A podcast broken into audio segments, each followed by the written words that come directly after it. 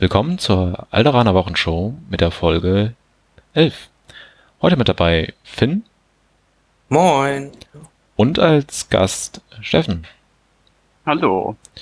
Marvin haben wir einen Tag freigegeben, der darf heute mal andere schöne Dinge tun, denn ähm, als Hauptthema wollen wir heute über ein vergangenes Turnier sprechen in Hamburg, auf dem äh, Steffen und Finn ähm, sehr erfolgreich unterwegs waren.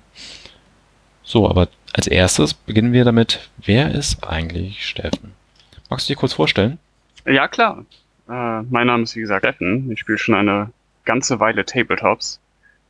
Wie wahrscheinlich die meisten der Hörer habe ich auch mit Warhammer Fantasy angefangen, das ist aber schon 16 Jahre her. Und bin da auch sehr früh auf Ihre gefahren, weil das für mich immer ein sehr wichtiger Teil des Hobbys war. Äh, hab dann aber noch ganz, ganz viele andere Systeme ausprobiert. Kann ich wahrscheinlich im Moment gar nicht mal zusammenbekommen. Hab aber dann eine ganze Zeit War Machine zum Beispiel auf Turnierniveau gespielt, etwa drei Jahre lang, bis dann die Szene bei mir in Oldenburg gestorben ist. Äh, bin dann auf X-Wing gewechselt, was ich auch für etwa zwei Jahre gespielt habe, auch auf Turnieren.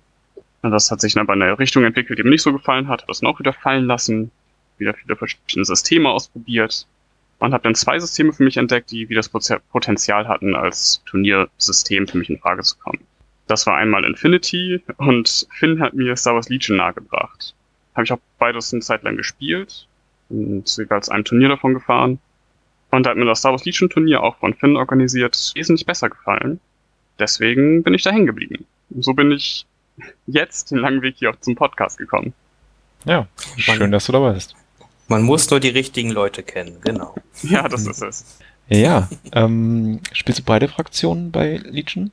Habe ich erst angefangen. Ich hatte auch eigentlich erst vor, mich auf Imperium zu konzentrieren. Dann ist mir aber aufgefallen, dass mir vom Spielstil die Rebellen einfach ein ganzes Stück besser gefallen haben. Die Dinge, die da möglich waren, das war noch ganz am Anfang, haben mir sehr gut gefallen, gerade was man mit Luke alles so machen konnte. Und dann habe ich eigentlich noch Rebellen gespielt, Imperium dann komplett einfrieren lassen und mir dann irgendwann auch gesagt, ja, mit zwei Fraktionen wirklich gut zu werden, schafft vielleicht Finn, aber ich bleibe dann erstmal nur bei Rebellen. Und das heißt, ich habe jetzt quasi nur noch eine recht überschaubare Rebellenarmee. Ja, schön. Ja, dann können wir dann schon mal einen Schritt weitergehen. Ähm, somit bist du ja auch mit Rebellen nach Hamburg gefahren. Und Finn, womit bist du hingefahren? Ja, ich bin mit Imperium nach Hamburg gefahren. Das ist ja auch prinzipiell eher meine Fraktion von den beiden, die ich ein bisschen lieber mag, die mir auch ein bisschen mehr liegen als die Rebellen. Und da ich halt schon mit einer Liste hingehen wollte, wo ich sagen kann, ja, mit der kann man ein paar Spiele gewinnen, habe ich mich dann fürs Imperium auch entschieden. Ja, ähm, Punkt Liste. Ähm, wie ist denn bei euch sozusagen der Prozess oder hat sich der Prozess entwickelt, wie ihr zu eurer Liste gekommen seid? Ähm, Finn, fang du doch mal an. Ähm, wie hast du dich für deine Liste entschieden? Ähm, es war ein bisschen ein Hin und Her. Ich war erst bei einer recht klassischen Boba Wiers Liste gelandet, einfach weil ich die zurzeit noch mit als die stärkste Liste fürs Imperium empfinde, einfach weil sie sehr, sehr flexibel ist. Mhm. Dann, Wodurch wird die Liste so flexibel? Wir haben es schon mal angesprochen, aber es ist auch ein paar Wochen wieder her. Genau, es sind einfach, äh, Boba ist einfach ein Schweizer Taschenmesser und hat, kann gegen jede andere Armee ein Konter sein. Äh, das Kopfgeld ist immer ein wichtiger Punkt, gerade bei Missionen, die halt nur wenige Punkte haben. Mm, und einfach durch die große Anzahl an Core-Units, man hat eine potenziell starke Coordinated Fire-Runde und äh, eine Garde äh, und zwei Sniper-Teams, um den Sniper War zu gewinnen. Also es hat ist ein gutes Allround-Paket, was halt wirklich alle Sachen gut bedienen kann. Ähm, du sagst, Boba ist ein guter Konter. Das ist jetzt nicht gerade so ein Nahkämpfer. Wie kontert er denn jetzt einen Luke zum Beispiel? Ja, einfach in der richtigen Situation ein Luke mit seiner Einser-Pip, der Seilpeitsche, äh, an Ort und Stelle festzunageln und dann von der restlichen Armee äh, quasi recht einfach beschossen werden kann. Das kann ein Spiel halt entscheiden. Mhm. Und auch sonst ist er halt durch seine gute Dreier- und Zweier-Pip-Karte auch noch gegen andere Einheitentypen ein guter Konter.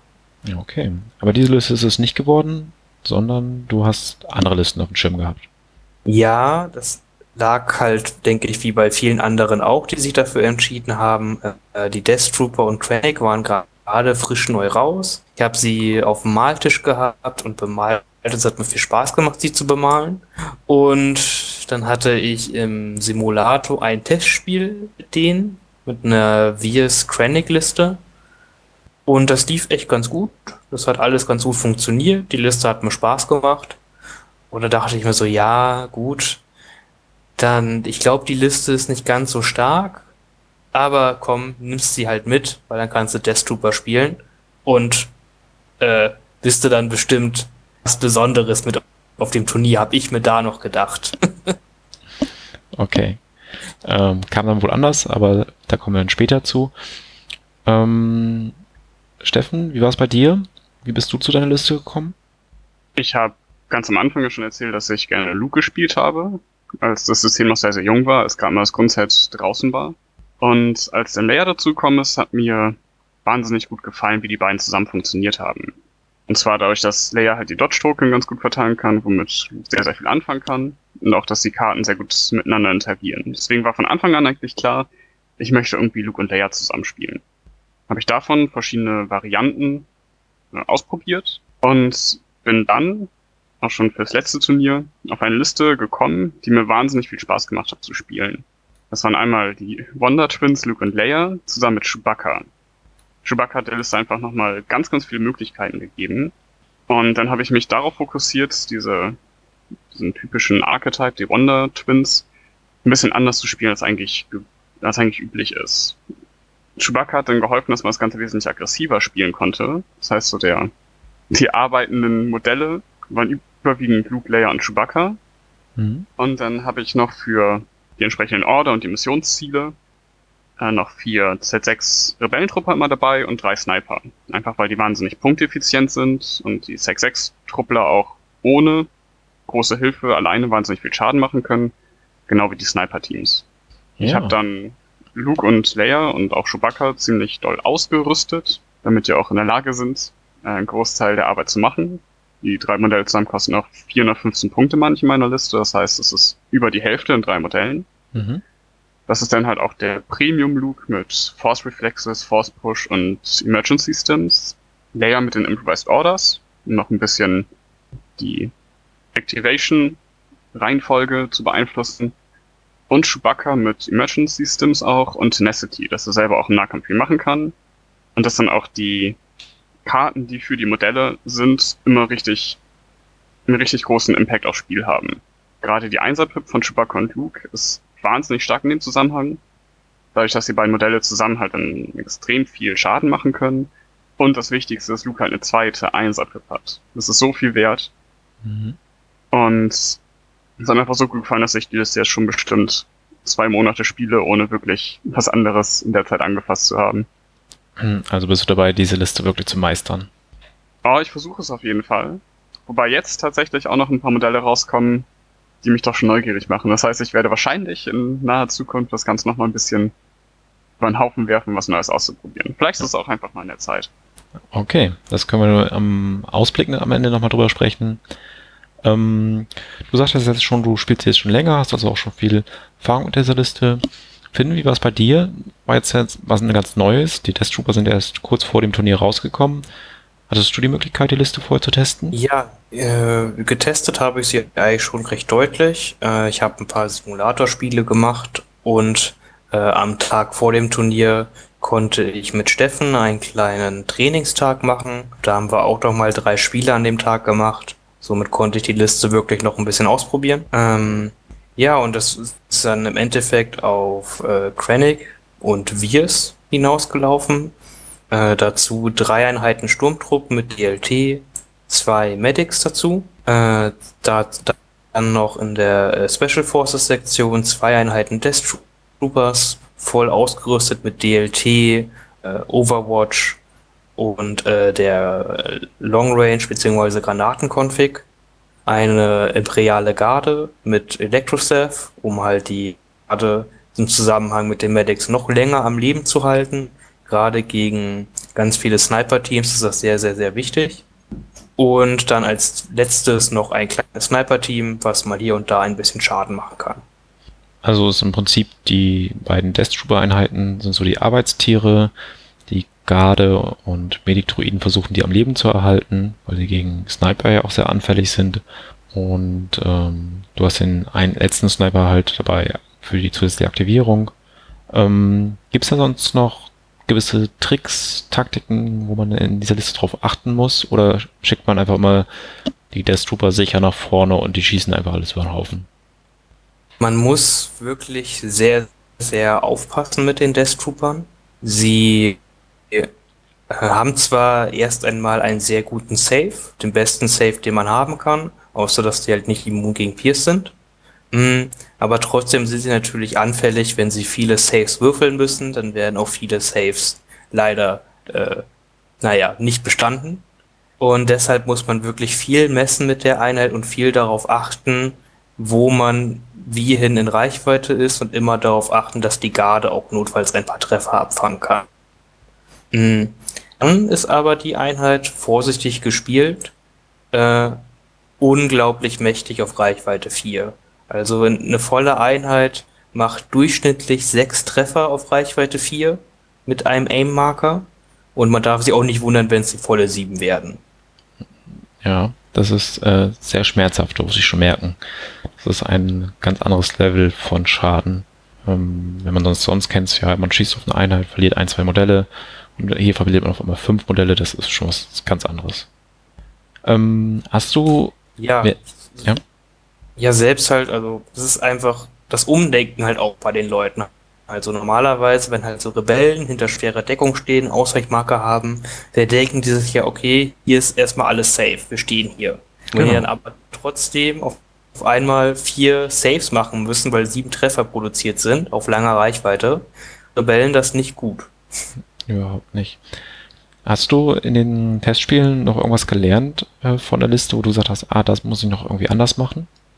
Ja, man kann die Liste auf jeden Fall noch optimieren. Das habe ich halt gemerkt. Der Orderpool ist ein bisschen wild und es ist halt sehr schwierig. Die, ähm, die Medics wollen in der Liste natürlich immer nach den Death Troopern aktivieren, beziehungsweise danach aktivieren, dass sie noch was heilen können. Weil man kann sich nicht erlauben, dass die Death Trooper halt einfach Ende der Runde sterben und man sie nächste Runde dann nicht wieder heilen kann. Hm. Deswegen muss man, ist da die Aktivierungsreihenfolge sehr, sehr wichtig. Und das kann man aufgrund dieses etwas wilderen Orderpools nicht immer gewährleisten. Also da muss man schon sehr genau planen und das kann auch gleich in die Hose gehen, äh, wenn man da nicht darauf vorbereitet ist, wann was zu aktivieren hat. Mhm. Ähm, Steffen, ihr hattet ja diesen Trainingstag. Habt ihr da einfach dreimal äh, die beiden Listen gegeneinander gespielt oder wie habt ihr das gemacht? Ich habe auf jeden Fall alle drei Spiele meine ähm, Turnierliste gespielt mhm. und habe, oh Gott, muss ich nachdenken. Ich glaube, zwei Spiele waren es gegen die ähm, Liste von Finn, die ich auch auf dem Turnier gespielt habe, oder habe ich das falsch im Kopf hin? Äh, nee, ich hätte just einmal gegen die gespielt, dann wolltest du einmal gegen eine Gin-Liste spielen und dann haben wir als letztes nochmal Boba und Wirs, habe ich dann genommen gegen dich. Ja, stimmt. Aber das Spiel gegen die Liste von Filmen ist mir auf jeden Fall stark im Gedächtnis geblieben, da ich das erste Mal gegen Deathtrooper und Krennic gespielt habe. Und ich war doch überrascht. Finn hat ja schon angesprochen, dass diese, dieser Damage-Output auf die Reichweite 4 wahnsinnig ungewohnt ist für die meisten Spieler. Da wurde ich auch auf dem falschen Fuß erwischt, auf jeden Fall. Das hat mir definitiv auch in Bezug auf das Turnier wahnsinnig viel gebracht. Einmal gegen Deathtrooper gespielt zu haben, dann ist das doch schon was komplett Neues. Ja, Gut, dann würde ich sagen, machen wir den nächsten Schritt. Ähm, ihr seid zum Turnier gefahren. Was hat euch da erwartet? Wie ist die Lokalität? Wie kommt man da hin? Und ähm, wie waren so die Platten, die man da vorfinden konnte? Finn, fängst du an? Ja, klar. Also die Lokalität ist, ähm, es ist eine Schule in Hamburg quasi, wo man in der Cafeteria äh, die Tische aufgebaut hat. Mm, die Lokalität ist sehr gut zu erreichen mit dem Auto, sind viele Parkplätze eigentlich da. Auch genau weiß, wo das ist, dann kriegt man auch einen Parkplatz quasi vor der Tür. Aber das weiß ich dann beim nächsten Mal genauer. ähm, sonst, es gab von Anfang an gleich eine Wasser- und Kaffeeflat. Das heißt, von Verpflegung war von Anfang an gut gesorgt, hatte da quasi gut in, Starttat, in den Tag starten. Man hat auch für äh, günstig Geld Brötchen gekriegt, gleich an die Hand. Also so mal alles super. Und an Tischen und Geländen hat es erst einmal auch nicht gemangelt. Es war ein bisschen unterschiedlich verteilt, würde ich sagen. Es waren ein paar Tische mit sehr viel Gelände, auch viel Line-of-Sight-Blocker und ein paar Tische mit etwas weniger, zum Teil etwas dürftig Gelände. Man wollte wahrscheinlich ein bisschen einen Mix haben. Ich finde, da hat man es vielleicht an manchen Stellen zu wenig Gelände drauf gemacht, weil das waren wirklich sehr offene Felder. Mhm. Aber um euch da vielleicht selber einen Eindruck machen zu können, vielleicht halt auch, äh, der YouTube-Kanal No Pain No Game hat ein YouTube-Video hochgeladen, wo auch einmal alle Platten abgegangen werden. Da kann man noch mal das Gelände sehen. Sieht auf jeden Fall super aus. Konnte gut drauf spielen. War zum Teil vielleicht ein bisschen wenig Gelände auf manchen Tischen, auch nur auf zwei, dreien. Auf den restlichen war wirklich viel schönes Gelände und das hat super viel Spaß gemacht, drauf zu spielen. Mhm. Steffen, ähm, wie war es denn sozusagen direkt neben dem Spielfeld? Ähm, hatte man auch Platz für Ablagen und äh, waren auch mal genug Stühle da?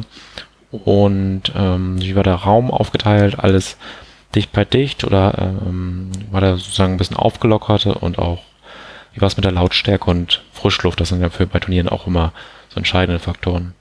Das war tatsächlich alles ziemlich, ziemlich gut. Finn hat ja schon gesagt, es hat in einer Pizzeria stattgefunden, in einer Schule. Das heißt, man hatte echt wahnsinnig viel Platz. Also die Tische waren so gestellt, dass sich kein Tisch berührt hat. Das heißt, man mhm. konnte komplett um den Spieltisch, Spieltisch herumlaufen, was gerade bei Legion, wo es ja verschiedene Aufstellungsmöglichkeiten gibt, ein wahnsinnig großer Bonus ist. Dazu kam, dass dann da auch die ähm, Bänke und so noch an den Seiten abgestellt waren, dass man da seinen ganzen Kram hat draufwerfen können, so dass es dann überhaupt gar keine Platzprobleme gab, sondern es war doch ziemlich, ziemlich gut geregelt. Du hast ja die Frischluft angesprochen.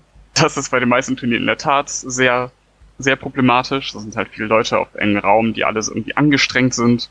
Und es ist ja auch meistens warm. Das war da zum oh, ja. Glück, das war da zum Glück ähm, nicht so das Problem da es eine komplette Fensterfront mit Türen gab. Das heißt, man hat einfach zwischen den ganzen Spielen die Türen aufmachen können und die Luft war wieder perfekt. Also es ist von der Location her ist es echt ein wahnsinnig traumhafter Ort zum Nieten spielen. Oh ja, das klingt richtig, richtig gut. Wie haben dir die Platten gefallen? Äh, Finn hast schon angesprochen. Das Gelände an sich war ziemlich gut. Es gab aber doch sehr, sehr leere Platten. Also gerade in den Sniper-Meter, wie es ja teilweise noch vorkommt, so viele, viele Sniper einfach in Listen drin, da waren dann die Tische auch schon sehr wichtig, was man Zuglos bekommen hat. Das heißt, wenn man eine Liste mit vielen Sniper-Teams gespielt hat, hat man sich halt wahnsinnig über diese leeren Tische gefreut. Und die Listen, die damit nicht so gut klarkommen, hatten dann natürlich wahnsinnig Pech, wenn die unseren Tisch gelost wurden. Hm. Aber da es wirklich nur eine Handvoll Tische war, die wenig Gelände hatten, war das im Endeffekt dann doch nicht so das Problem. Ja, es war halt ja auch ein sehr großes Turnier. Ich würde sagen, ich glaube, das größte bisher in Deutschland von der Spieleanzahl her. Und wenn da mal zwei Tische nicht passen, selbstverständlich, das würde bis zum nächsten Mal, kommt wahrscheinlich neues Gelände dazu und sieht es auch schon wieder viel besser aus. Ähm, ich hatte auf einem Bild mal eine Platte gesehen, da sah es so aus, als wäre, ich sag mal, ich sag mal so die ersten sechs Zoll, also Einser Reichweite, fast gar kein Gelände von links nach rechts. Ähm, Täuschte da das oder kam das häufiger vor? Ja, das kam leider auch wirklich, ja, ich habe es jetzt nicht gezählt, aber ich würde sagen, vier bis fünf Platten war es bestimmt so, dass in der in den ersten sechs Zoll auf beiden Seiten keine Geländestücke waren. Hm, das ist für die meisten Aufstellungsarten okay, sag ich mal. Aber sollte man auf einmal in die Verlegenheit kommen, Disarray zu spielen, dann ist das ganz schön wild hat auf, ihn, auf einmal keiner mehr irgendwie Deckung. Aber von links nach rechts rüber schießen kann und auf der anderen Seite genauso. Genau, äh, das, das, das, ist auch ungewohnt, finde ich. Von anderen äh, Systemen kennt man es ja gar nicht so. Gerade dieses Disarray ist, das hat man ja wirklich, also ich kenne es sonst aus keinem anderen Turniersystem. Mhm. Das muss ich mir auch selber, wenn ich Gelände baue, auch immer dran denken, okay, äh, was für Aufstellungszonen können jetzt eigentlich entstehen? Wo muss ich eigentlich ich äh, mein Gelände hinstellen. Das kann man gerade bei so vielen Tischen echt mal vergessen. Ja, ähm, dann würde ich auch fast sagen, wir steigen mal direkt in den Spielen ein.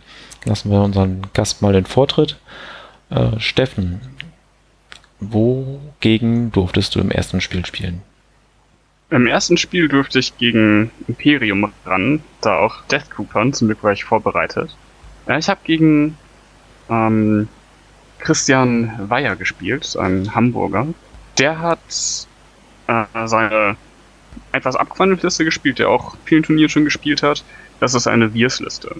Er spielt Viers mit einem ATST und hatte jetzt dieses Mal eine Einheit Death Trooper dabei, zwei Sniper-Teams und hat dann, um auf die entsprechenden Order zu kommen, den Rest aufgefüllt mit Stormtroopern. Davon einmal, glaube ich, ohne DLT, Rest immer DLT. Ich glaube, er war im Endeffekt auf acht Aktivierungen. Genau. Und das Spiel habe ich dann gewonnen. Ich habe es zum Glück geschafft, Luke in die Death Trooper zu kriegen. Und diese, gegen, gegen Luke sind halt gar nicht gerne im Nahkampf. Luke hat Pierce-Waffen, das heißt, der gute Save von den Deaths ist dann auf einmal gar nicht mehr so wichtig. Und das war dann schon ein sehr entscheidendes Moment, wo ich dann das Spiel für mich entscheiden konnte. Den ATST musste ich in meiner Liste komplett ignorieren, das hat aber zum Glück auch funktioniert, dass ich dann da doch einen nicht eindeutigen Sieg davon tragen konnte. Hm, war die Mission gar nicht relevant? Also war, liefst du so ein bisschen missionstechnisch auf ein Unentschieden von vornherein hinaus? Oder? Ähm, das Missionsziel war Recovered the Supplies. Da, das spielt meine Liste auch sehr, sehr gerne, dadurch, dass Luke einfach schnell an den Objectives ist. Da habe ich mir früh die Objectives gesichert und dann ist es auf Attrition hinausgelaufen. Das heißt, er wäre in der Verlegenheit nachzuziehen, dass er auch dann das Contested Objective in der Mitte bekommt. Und dann hat es sehr gut funktioniert, dass ich dann seine, seine Units rausnehmen konnte, dass er am Ende noch eine Unit hatte, die überhaupt Missionsziel halten konnte. Ich habe zu dem Zeitpunkt bei Objectives ähm, kontrolliert. Und somit habe ich dann übers Missionsziel gewonnen, dadurch, dass er so wenig Aktivierung hatte und das Problem mit den Death Troopern relativ früh aufgetreten ist. Ah, okay. Ja. Ähm, ging's im, wogegen ging es im zweiten Spiel? Und welche Mission hattet ihr dort? Im zweiten Spiel ging es gegen Hahn, Leia und Spacker. Das war eine doch recht optimierte Rebellenliste, die auch sehr, sehr hart war.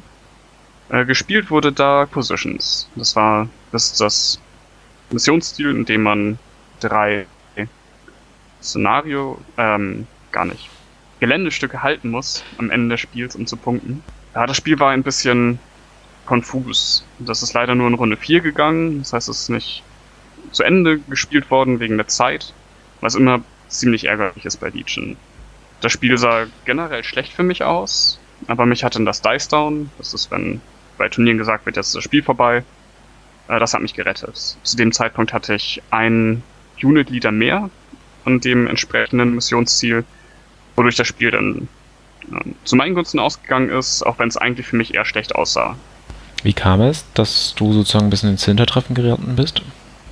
Mm, das Problem war, dass ich habe schon gesagt, das Spiel ging nur in die vierte Runde und ich habe halt für sechs aufgebaut. Das heißt, ich habe halt überlegt, wo ich in Runde sechs wo stehen muss. Mhm. Und als ich ihn abgezeichnet hat, das Spiel überhaupt nicht zu Ende geht, musste ich halt meinen ganzen Spielplan über, über einen Haufen werfen, schon Runde 2, 3.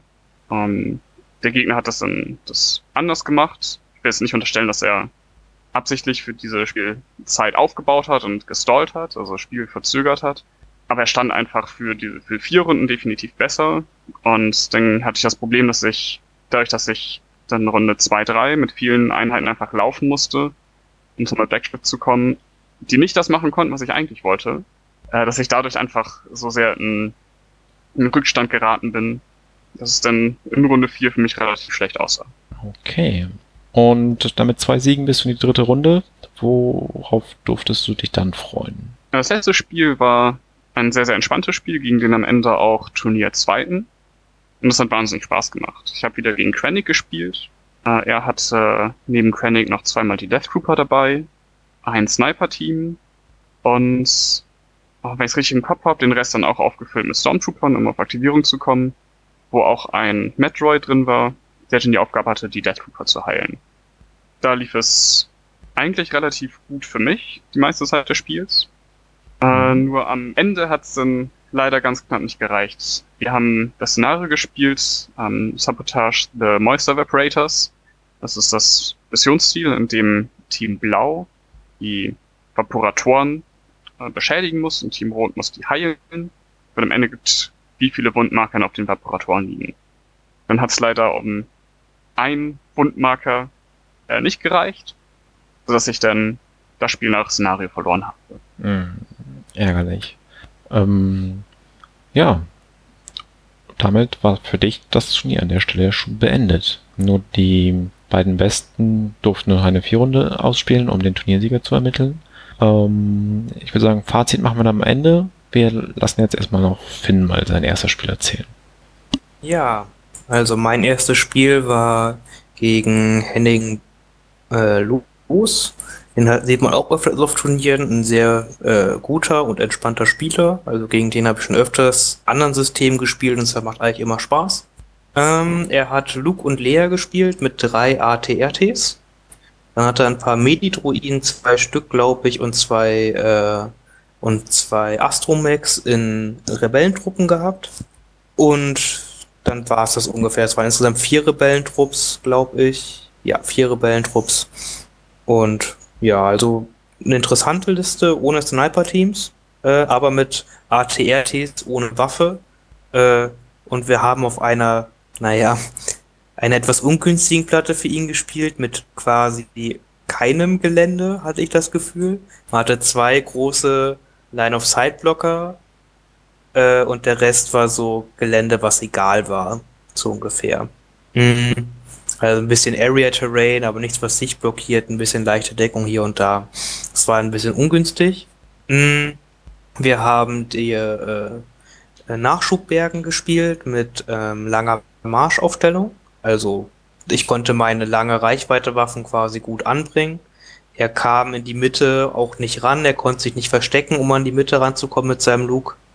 Und so lief es darauf hinaus, dass ich auf Reichweite seine Trooper rausgenommen habe, äh, da hat er ganz viele Einheiten verloren. Als Luke sich rausgetraut hat, hat er auch ganz schnell ganz viel Leben verloren. Mm, und währenddessen, das war ganz witzig, sind die ATRTs in meinen Reihen, ich würde nicht sagen gewütet, aber sie sind halt durchgestafft. Also jeder ATRT hat eine Bewegung nach vorne gemacht und eine Bewegung zurück und hat auf dem Weg immer meine Einheiten displaced, sodass alle möglichen Einheiten zwei Suppression-Marker gekriegt haben. Äh, ich habe auf die AT-Antics halt immer nur ganz wenig geschossen, weil die halt quasi egal waren, die machen kaum Schaden. Niederhaltenmarker sind mir in der Liste nicht ganz so wichtig, weil ich Compel habe von Krennic. Hm. Äh, ja. Deswegen war das auch okay. Als dann viele Niederhaltenmarker auf einer Einheit war, ich glaube zwischendurch hatte eine Sturmtruppeinheit irgendwie sechs Niederhaltenmarker. Habe ich hier die Dreier-Pip von Wirs gespielt, hat die sich erholt, hatte sie auch kein Niederhaltenmarker mehr. Also das war alles okay. Mhm. Und dann ging das halt leider, also wir hatten beide zwei Boxen, ich habe aber deutlich mehr Abschusspunkte gehabt. Äh, und dann war es eigentlich recht deutlich vorbei. Mhm. Dann das zweite Spiel war gegen den Alexander äh, Ruwisch aus Berlin. Er hat auch eine Viers Krennic und äh, eine Einheit des Trooper gespielt. Dazu eine, äh, eine Imperiale Garde und zwei Sniper-Teams einen großen Schneetrupp mit Offizier und ein paar Sturmtruppen noch dazu. Ungefähr, ja. Und da haben wir äh, Schlüsselpositionen mit eingeschränkter Sicht auch auf äh, langer Marsch gespielt. Und das war ein recht klassisches Empire gegen Empire Spiel, sag ich mal. Ähm, es war einfach ein sehr, sehr wilder Abnutzungskampf. Hm, ich habe es aber geschafft, mich, ich sag mal immer, ein bisschen besser zu positionieren und den Schaden vielleicht besser zu verteilen über meine Garde als er. Und so habe ich den Abnutzungskrieg halt gewinnen können. Ich habe mehr Einheiten gehabt zum Schluss und konnte dann mit mehr Einheiten am mittleren Marker stehen als er und habe dann so rum mit zwei zu einem Punkt die Mission gewonnen. Und das war auch okay. Das war auch ein schönes Spiel, hat auch Spaß gemacht, war sehr taktisch geprägt. Auch sehr gut. Und das letzte Spiel habe ich gegen den Pascal Prüpper gespielt, auch mit einer VS Chronic Liste mit zwei Einheiten Death Troopern, zwei Sniper-Teams und aufgefüllten Sturmtruppen und DLT. Äh, wieder Schlüsselposition und diesmal äh, Major Offensive ich hatte das Glück, dass mein, dass die Schlüsselposition der Mitte halt recht günstig für mich lag. Ich konnte besser an die, an das Missionsziel halt, äh, ja, ich konnte das besser erreichen. Ich konnte meinen Weg dahin war halt besser, war mit mehr Deckung versehen als seiner. Hm. Und auch hier konnte ich halt früh an wichtigen Einheiten Wunden verteilen, weil er, wie gesagt, im Offenen zu den Markern hin musste. Und dann habe ich auch hier ganz klassisch den Ablösungskrieg recht gut gewonnen. Er hat immer Einheiten verloren, ich konnte meine Einheiten verstecken. Hm, das passte dann auch und da war es halt wieder ein Sieg mit 2 zu 1 Siegespunkten bei Schlüsselposition. Äh, und damit hat es dann für den dritten Platz bei mir gereicht, da meine mein SOS-Wertung äh, nicht ganz so gut war wie der anderen beiden, durfte ich kein viertes Spiel spielen und bin aber dann trotzdem zufrieden. Ich habe all meine Spiele gewonnen, hatte viel Spaß. Das klingt doch ganz gut. Hm, ja. Steffen, auf welchem Platz bist du gelandet am Ende? Ich bin dann auf den fünften Platz gekommen. Mit zwei Siegen. Es gab da eine ganze Menge von. Aber da meine SOS, das ist für die Nutzer, die das nicht kennen, Strength of Schedule, das heißt, wie stark deine Gegner sind im Laufe des Turniers. Dadurch, dass ich ja zum Beispiel gegen den Turnier 2 gespielt habe, hatte ich sehr starke Gegner und hatte dann auch mit meinen zwei Siegen dann noch den fünften. Ja, dann Glückwunsch euch beiden für die guten Plätze. Danke. Ja, danke, danke. Und dann würde ich gern mal ähm, zum Fazit kommen. Steffen, ähm, was hast du in dem Turnier denn noch über deine Liste gelernt? Wenn du jetzt nochmal ein ähnliches Konzept spielen wollen würdest, was würdest du anders machen? Oder würde die gleich bleiben? Also mir hat meine Liste nach wie vor wahnsinnig viel Spaß gemacht. Ich bin immer wieder begeistert, wie gut halt meine drei Kernmodelle zusammen funktionieren. Ich fürchte aber, dass ich die Liste zwangsweise ein bisschen umstellen muss in der Zukunft. Durch die Sachen, die jetzt angekündigt wurden, gehe ich davon aus, dass die Liste ein bisschen schwächer werden wird auf einem kompetitiven Level. Weshalb ich es auf jeden Fall nochmal genossen habe, im aktuellen Meta mit der Liste zu spielen. Mich aber wohl, wenn die nächsten Wellen rauskommen, äh, mich wohl doch ein bisschen umorientieren muss. Aber wie genau das ablaufen wird, das sehe ich dann. Ich hatte bis jetzt aber auf jeden Fall viel Spaß mit der Liste, habe es auch, wie gesagt, auf dem Turnier sehr genossen und würde jetzt spontan, wenn ich nochmal auf ein Turnier fahren würde, in nächster Zeit die Liste nochmal genauso spielen. Okay. Ähm, bei welcher Neuerscheinung hast du den Verdacht, dass dir diese Liste im Speziellen schwächen würde? Ich glaube, dass das, was die Liste im Moment sehr, sehr gut macht, ist das Objective Play und dass es da einfach Modelle gibt, die das in Zukunft auf eine Art machen, die ein bisschen das ähm, Szenariospiel kontert.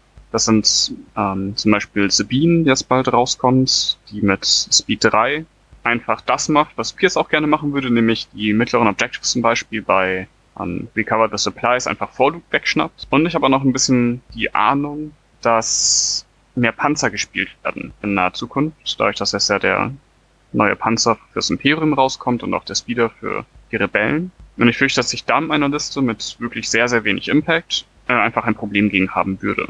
Mhm. Dann noch ähm, zu deinen Gegnerlisten, gab es da noch irgendwas, was du gelernt hast oder irgendeine Einheit, die dich beeindruckt hat oder die du eigentlich anders eingeschätzt hast und sich jetzt doch nochmal als stärker oder schwächer ausgestellt hat? Ich habe auf jeden Fall gemerkt, dass die Death Trooper, die gespielt wurden, teilweise auch ein bisschen problembehaftet waren. Finn hat das angesprochen, Death Trooper sind sehr, sehr schwer, dafür, dass sie doch überraschend schnell sterben. Durch ähm, Pierce-Waffen zum Beispiel ist es leider so, dass Trooper sehr, sehr früh gehen können und wenn man dann das Problem hat, dass man die Medituiden falsch gestellt hat, die falsch aktiviert hat, dann holen die manchmal die Punkte einfach nicht rein.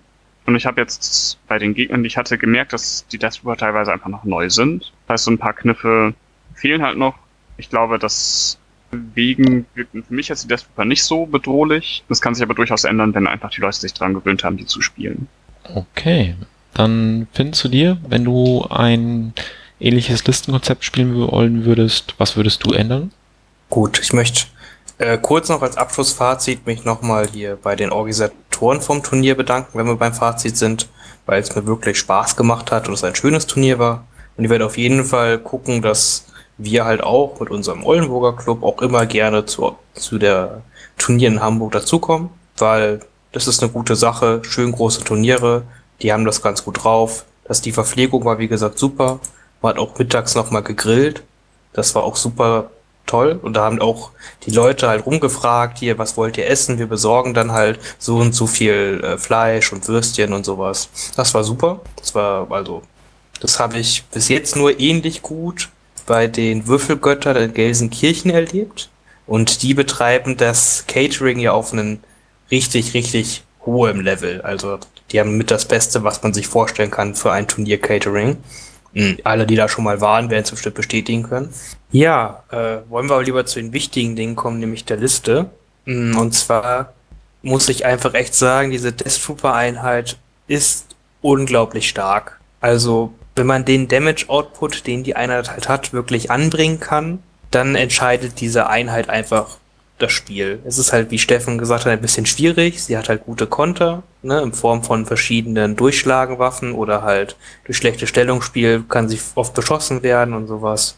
Da muss man halt aufpassen. Äh, aber wenn man das halt schafft, sich einen klar guten Spielplan zurechtgelegt hat, wo die Einheit wie stehen muss, dann ist sie sehr, sehr stark und kann halt einfach diesen Range 4 Output, den sonst niemand liefern, liefern kann bis jetzt, äh, richtig ausnutzen und gut anbringen.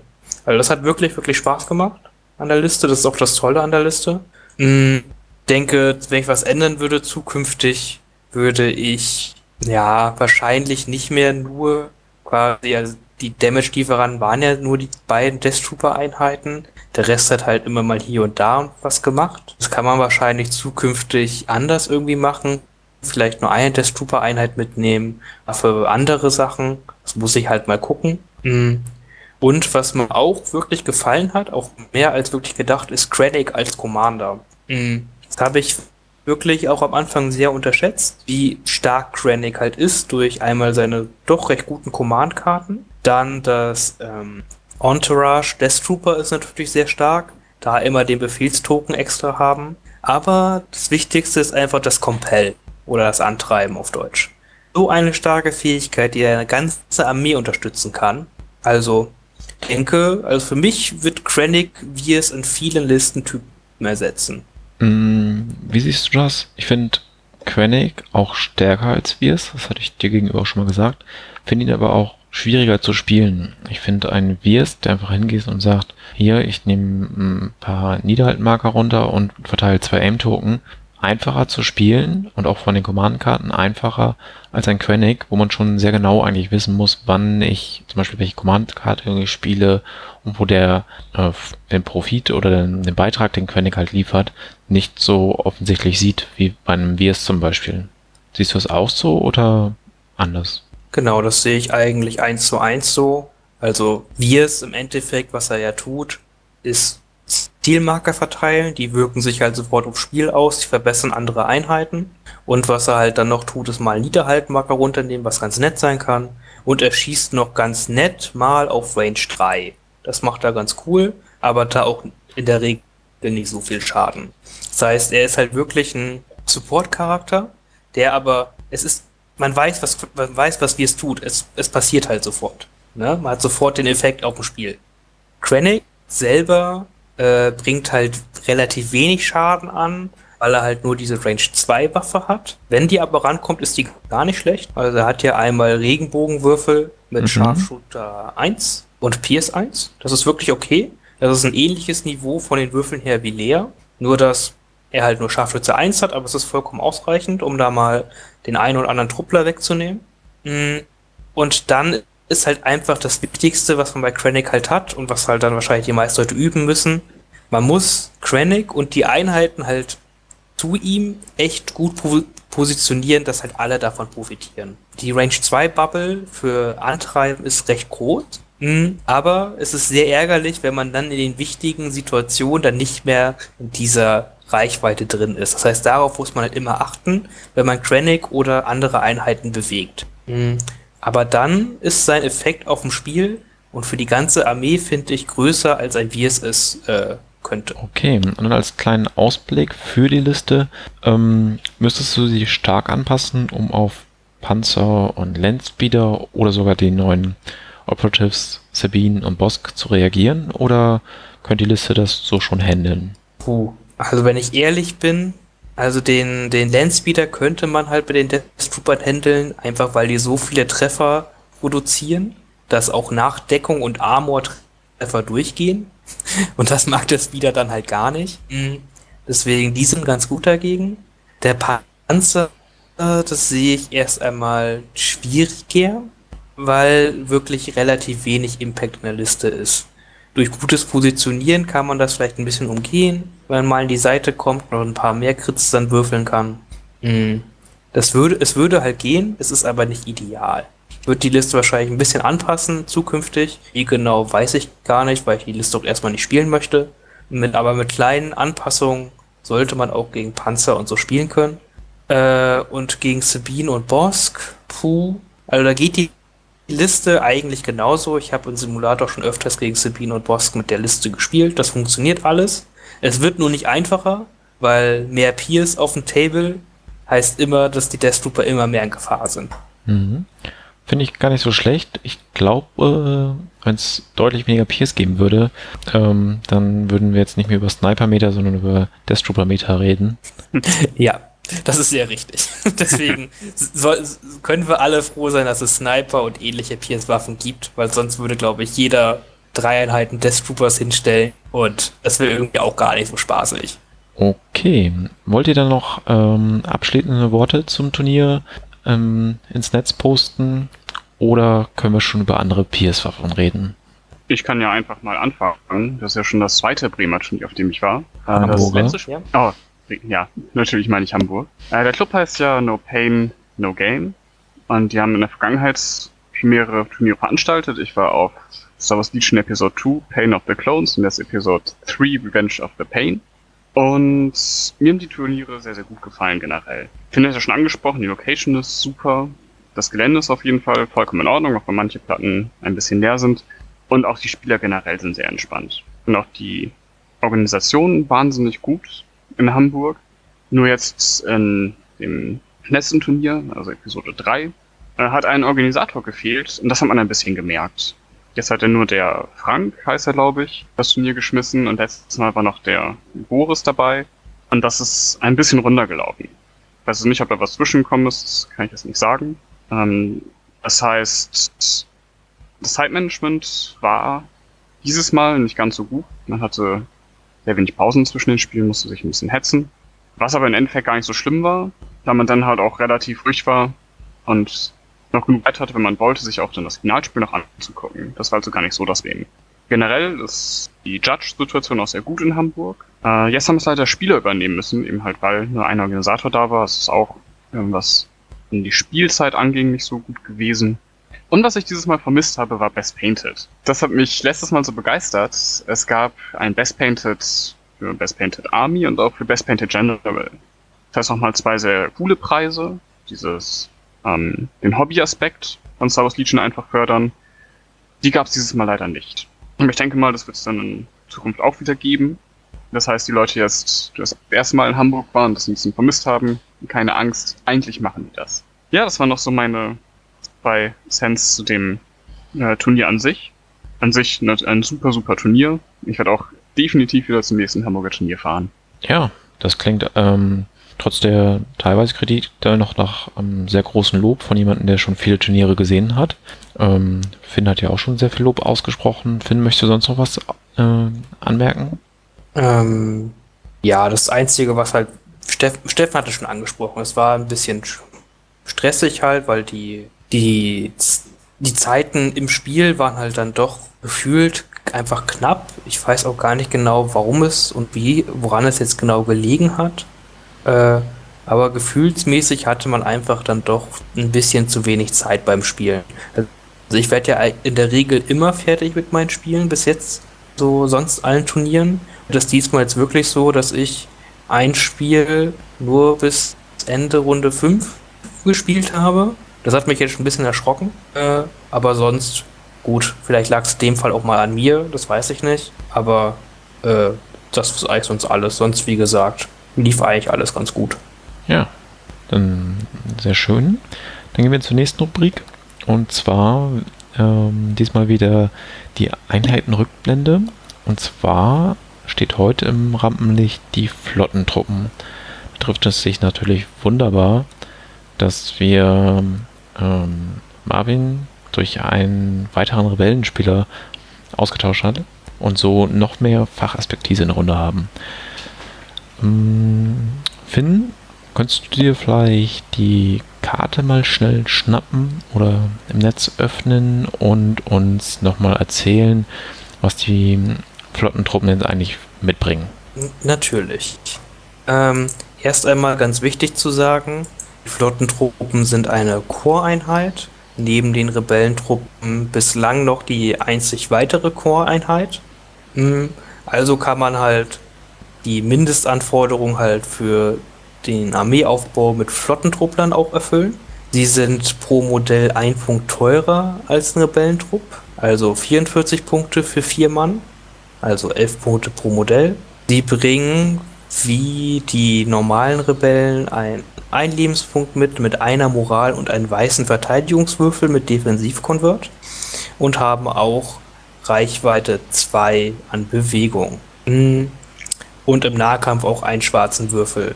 Jetzt kommen wir uns aber mal zu den Unterschieden, also die die Flottentruppen haben. Und zwar haben sie auch ein Offensivkonvert, die normalen Rebellentruppen nicht haben. Hm. Das liegt halt auch daran, dass halt die Fernkampfwaffe nur Reichweite 2 hat, mit zwei weißen Würfeln. Das heißt, offensiv hat man da ganz schön viele Würfel, mit Convert kommt da echt was rum. Man hat als Fähigkeit, nicht wie die Rebellentruppen das haben, also man hat nicht flink, wie die Rebellentruppen es haben, sondern man hat bereit 1. Nachdem man eine Standby-Aktion gemacht hat, kriegt man einen Zielmarker. Also sollte man sich so positionieren können, dass man zum Beispiel an einer Ecke steht, dann kann man dieses äh, Standby machen, kriegt einen Zielmarker, kommt jemand um eine Ecke gelaufen, kann man dann mit Zielmarker auf den schießen. Mhm. Man hat die üblichen äh, Ausrüstungsoptionen von einem zusätzlichen Truppler, was auch ein Offizier, ein Medic, ein Astromech und ähnliches sein kann. Und man hat zwei schwere Waffenoptionen, äh, den Ausrüstungsslot und den Granatenslot. Mhm. Bevor wir weitergehen, sage ich einfach mal kurz, was wir als schwere Waffen halt haben. Da haben wir zwei Optionen. Einmal eine, äh, eine Scattergun für 23 Punkte, auch Reichweite 1 bis 2 mit zwei roten Würfeln und äh, Durchschlagen 1.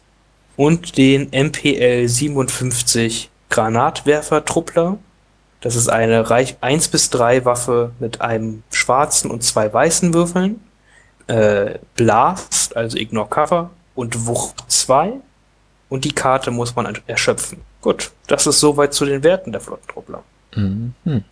Ja, dann würde ich jetzt mal fragen, Steffen, ähm, hast du die Flottentruppen schon mal getestet, versucht in deine äh, Luke-Layer-Liste äh, einfließen zu lassen? Und wenn ja, warum? Wenn nein, warum? Ich habe das tatsächlich am Anfang probiert. Ich hatte, bevor Chewbacca rausgekommen ist, Flottentruppen drin.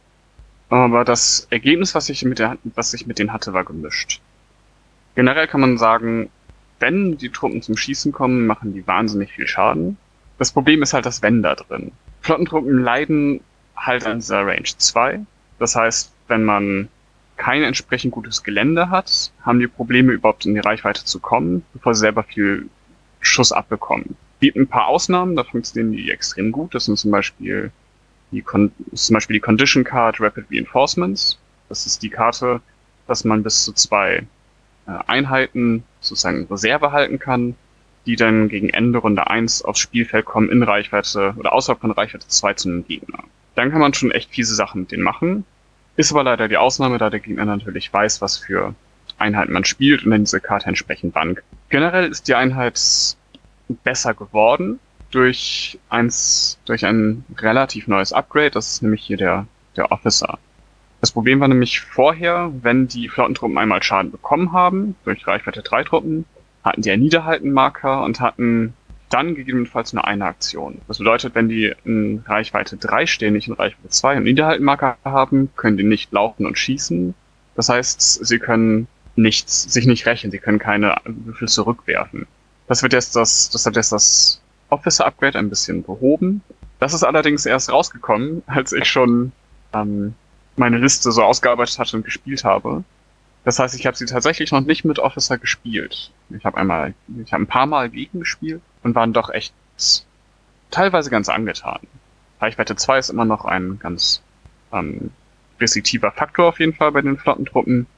aber wenn die in Reichweite 2 kommen, machen die wahnsinnig viel Schaden. Gerade mit dem Scattergun Upgrade, das ja zwei rote Würfel hinzufügt, ist einfach ähm, der Output in Reichweite 2 wahnsinnig groß.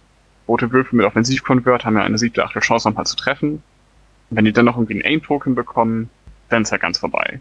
Dann nehmen die auch eine andere Einheit, wenn die nicht gerade in schwerer Deckung steht, Dodge-Token hat, einfach raus. Was ich auch schon gesehen habe, was ich ganz nett fand, ist die Einheit komplett nackt. Das heißt, gar kein Upgrade, so kein Officer, keine Scattergun.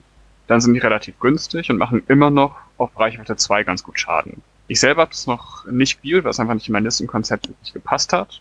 Aber ich sehe auf jeden Fall die Flottentruppen als eine durchaus valide Auswahl, wenn es um gerade Standardeinheiten geht, wenn man das entsprechende Gelände auf dem Feld hat. Mhm. Ähm, aus Themengründen habe ich eigentlich immer Einheit Flottentruppen dabei, habe auch schon häufiger mit zwei Einheiten rumprobiert. Ähm, bei vielen Punkten kann ich dir einfach nur zustimmen. Sie brauchen eigentlich Gelände, das die Sicht zu ihnen blockiert, hinter dem sie sich verstecken können. Ein Felsen, ein Haus. Zum Glück gibt es dies auch eigentlich sehr häufig auf ähm, Legion-Karten. Äh, ist eher selten, dass ich auf einer Karte spiele, wo man nur Wälder hat. Kommt fast nie vor. Und ähm, wie wir schon mal angesprochen hatten, in einer anderen Folge, man muss wirklich sich ein bisschen auf sie konzentrieren, überlegen, wo laufen sie lang und dann kommen sie irgendwann hinter einer Hausecke, hinter einer Felswand hervor, werfen ganz viele Würfel auf den Gegner und töten da auch viel. Ähm, der, wie du richtig angesprochen hast, Rebellenoffizier macht eine ganze Menge aus.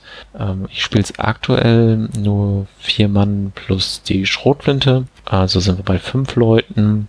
Die Schrotflinte ist durch ähm, ihr Pierce 1 und den zwei roten Würfeln ist eigentlich immer wert. Die macht oft gefühlt den größten Teil des Schadens, weil aktuell habe ich selten Aim-Token auf den, weil sie müssen eigentlich immer bewegen, schießen. Und ähm, sie ins Ziel zu bringen, da brauche ich häufig auch dann die Karten eines Commanders. Das können wir aber gleich nochmal drüber reden. Finn, ähm, was denkst du generell über die Flottentruppen und welche Upgrades neben dem Rebellenoffizier kannst du sonst noch empfehlen?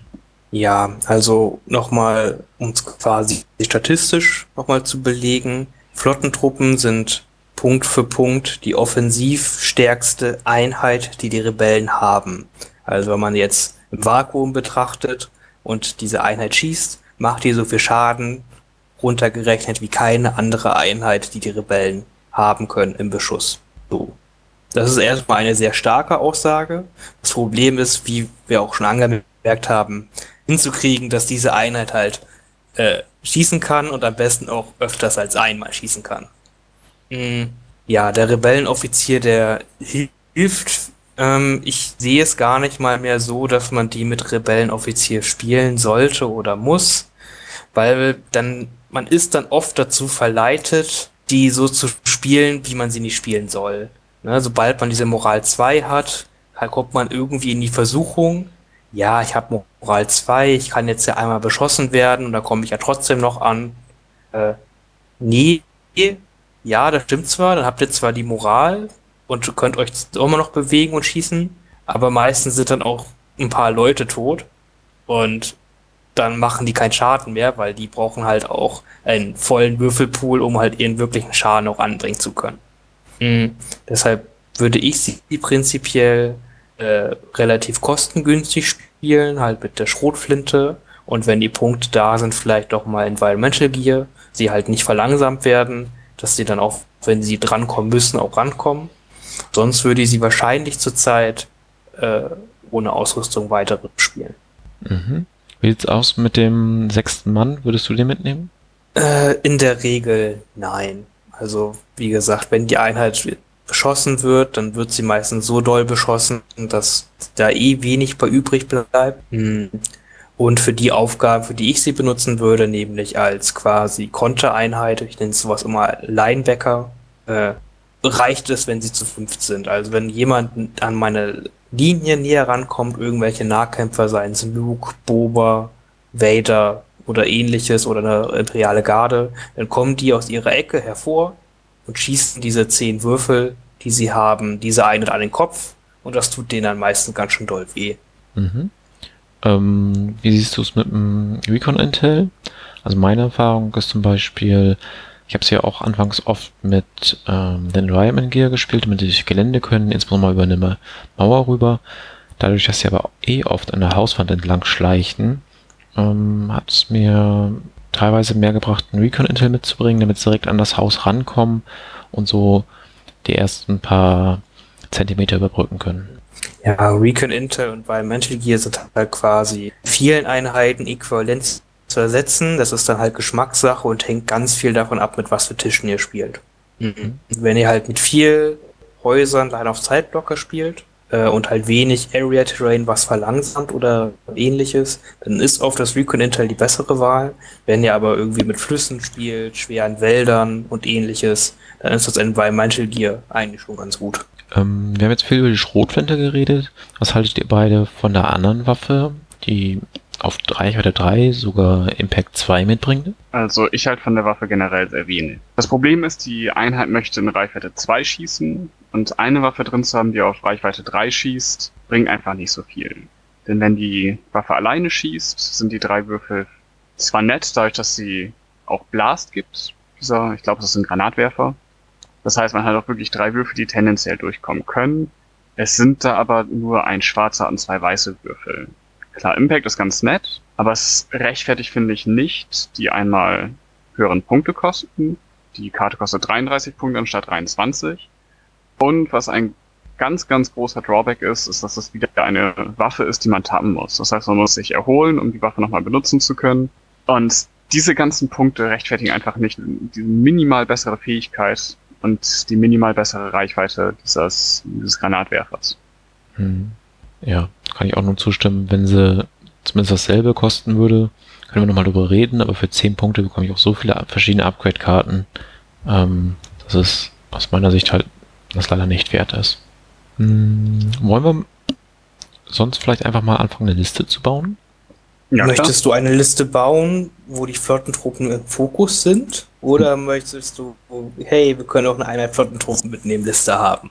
Nein, ich möchte eine äh, Liste, wo die Flottentruppen im Fokus sind, wo sich im Prinzip alles das, um die Flottentruppen dreht. Das wird schwierig. Ich weiß ja. nicht, ob die Truppen alleine so einen großen ähm, Faktor einer Liste geben können, dass man wirklich eine Liste komplett um sie herum baut. Das ist anders mit Death Troopern, über die wir schon gesprochen haben. Da hat bin ja auch erzählt, er hat die Garde rumgebaut und die Midi-Druiden. Bei Flottentruppen wird es schwierig, dass es sich generell um eine relativ einfache Core-Einheit handelt, auch es relativ speziell rüberkommt. Mhm. Aber da wirklich eine Liste drum zu fokussieren, mhm. ist schwierig. Genau, ich würde halt auch eher Listenkonzepte haben, wo ich sehe, okay, die Flottentruppen sind da ein gutes unterstützendes Element. Ja. So, das, so sehe ich sie in der Regel. Okay. Hm, ich selber tue mir aber auch noch schwer da drin, eine Liste zu bauen, wo sie zweimal drin sind. Also ich finde, einmal ist gut, das kann man in fast jede Rebellenliste reinklicken. Ja. Äh, zweimal finde ich oft schwierig, um es zu rechtfertigen. Mhm. Wenn, wenn wir es jetzt kompetitiv betrachten natürlich. Ne? Anders kann man natürlich gerne so viele Flottentruppeneinheiten spielen, wie man dran Spaß hat, weil die Modelle sind ja auch cool und ja. Gut, ähm, vielleicht ist das jetzt einfach nur mein Standpunkt. Ich habe ja eh immer mindestens eine Einheit dabei. Von daher wäre das für mich nichts Besonderes, aber wir können natürlich auch gerne ähm, erstmal mit einer Einheit anfangen und dann eine Liste bauen. Ähm, ich habe vor zwei Wochen, glaube ich, halt mal wieder mit zwei Einheiten gespielt. Das passte dann halt gerade von der Gelände bzw. der Aufstellung, so dass ich wirklich ähm, einmal links, einmal rechts eine Einheit hinter, hinter ein Gebäude ja, herlaufen lassen konnte. Die eine Einheit ist dann ohne Support, ähm, hat sich im Prinzip gegenseitig mit einer Einheit Sturmtruppen aufgerieben, war aber ein bisschen günstiger, weil die Sturmtruppen noch Ausrüstung hatten und einen sechsten Mann. Und ähm, das war eigentlich ganz cool. Und auf der anderen Flanke haben die äh, Death Trooper Genau, haben sie Death Trooper erschossen. Das war eigentlich auch, hat gut geklappt. Das klingt nach FMD. Erklär uns doch einfach mal deine Liste, wenn du schon zwei Flottentruppen dabei hast. Dann können wir doch einfach uns da lang, daran. Lang okay, ähm, ich wollte das eher so als, als Erfahrungsbericht, weil die Liste war gegen jemanden, der seltener spielt. Und da habe ich generell viel ausprobiert, unter anderem halt die zwei Einheiten. Aber ich wollte nur damit sagen, dass man sie so auch äh, über verschiedene Flanken oder halt verschiedene Orte lassen, äh, kommen lassen kann, wenn das die Karte hergibt. Aber ich würde sagen, wenn wir eine etwas stärkere Liste bauen wollen, fangen wir doch einfach mit einer, einer erstmal an. So, dann klicke ich mal Flottentruppen rein mit einer Scattergun und würde erstmal auch nichts weiter reinnehmen.